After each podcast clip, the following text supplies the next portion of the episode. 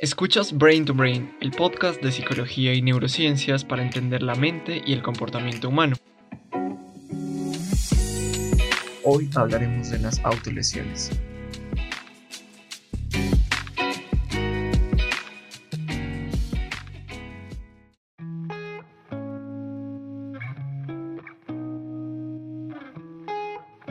Hola, bienvenidos y bienvenidas a un nuevo episodio de Brain to Brain. Yo soy Víctor y hoy vamos a hablar de por qué algunas personas se cortan o se hacen daño a sí mismas de manera voluntaria. En este capítulo vamos a entender qué son las autolesiones, los métodos más frecuentes y las razones por las que las personas se autolesionan. Este episodio está construido con información extraída de la quinta versión del Manual Estadístico y Diagnóstico de los Trastornos Mentales, y el artículo de 2018 Revisión y actualización de la autolesión no suicida, que fue publicado en las Actas Españolas de Psiquiatría.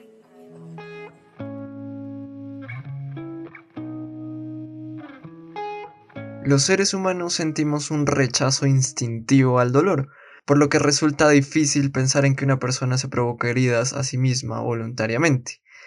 Sin embargo, esta es la realidad de muchas personas.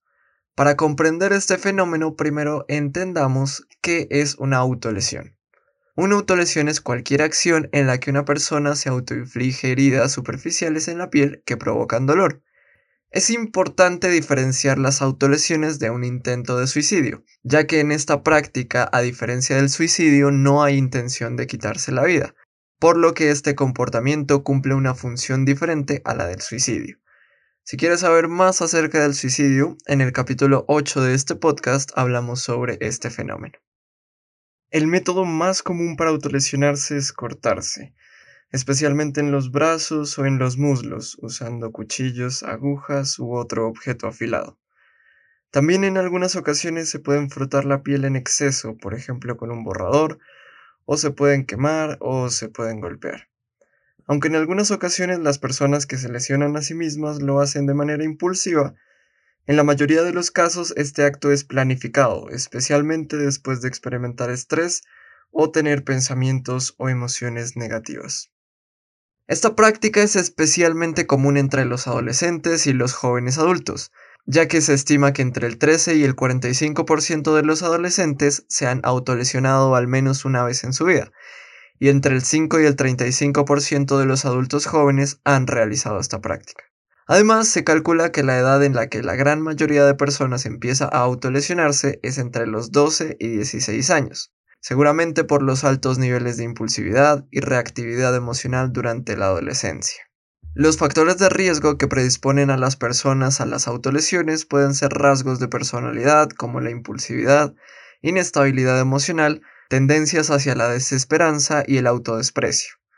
También puede ser que los problemas interpersonales, los eventos estresantes o traumáticos y los problemas con la regulación emocional generen mayor vulnerabilidad a que una persona se lastime a sí misma. Por otra parte, las autolesiones muchas veces acompañan a algunos trastornos mentales, especialmente el trastorno de la personalidad límite, pero también aparecen en algunos casos de trastornos alimentarios, trastornos por uso de sustancias, depresión o algún trastorno de la ansiedad.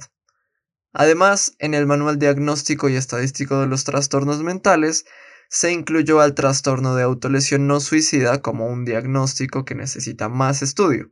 Esto significa que se está pensando en considerar en algunos casos concretos a las autolesiones no solo como un síntoma de un trastorno, sino como un trastorno independiente.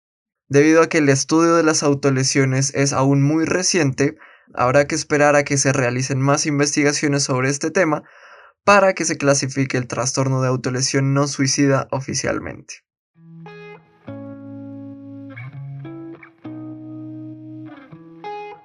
Ahora que ya sabemos exactamente a qué nos referimos cuando decimos autolesiones, vamos a responder la pregunta de por qué las personas se autolesionan.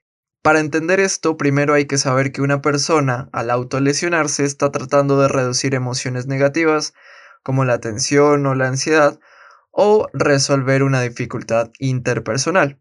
De acuerdo con la teoría del aprendizaje y el modelo integrado de Nock, Las personas que se autolesionan pueden tener dos tipos de motivaciones, la intrapersonal, también conocida como automática, o la motivación interpersonal o social.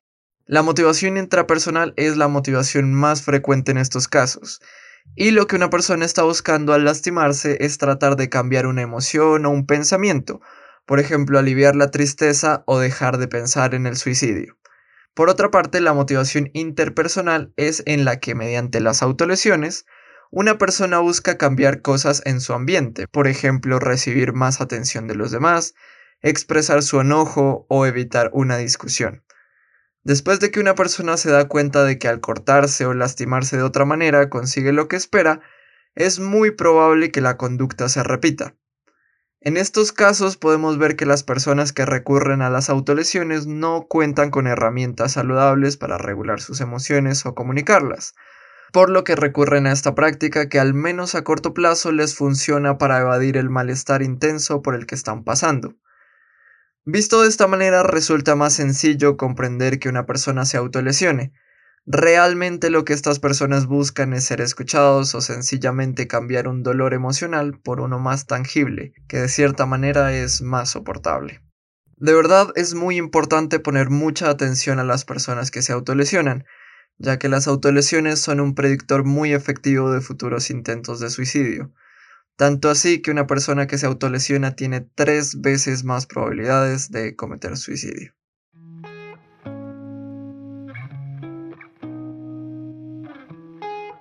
En este episodio hablamos sobre las autolesiones, las maneras más frecuentes en las que una persona se autoinflige heridas y respondimos a la pregunta de por qué las personas se autolesionan. Espero que te haya sido útil y hayas entendido mejor este comportamiento que lastimosamente cada vez se ha vuelto más frecuente.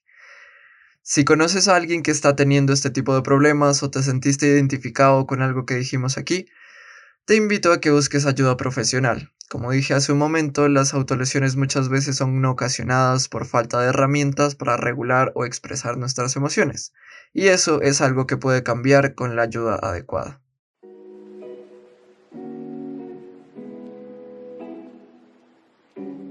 La recomendación de este episodio es la película del año 2000 Secretos Inconfesables, en la que podemos ver a una adolescente con una vida muy tensa que recurre a las autolesiones para soportar la presión a la que está sometida.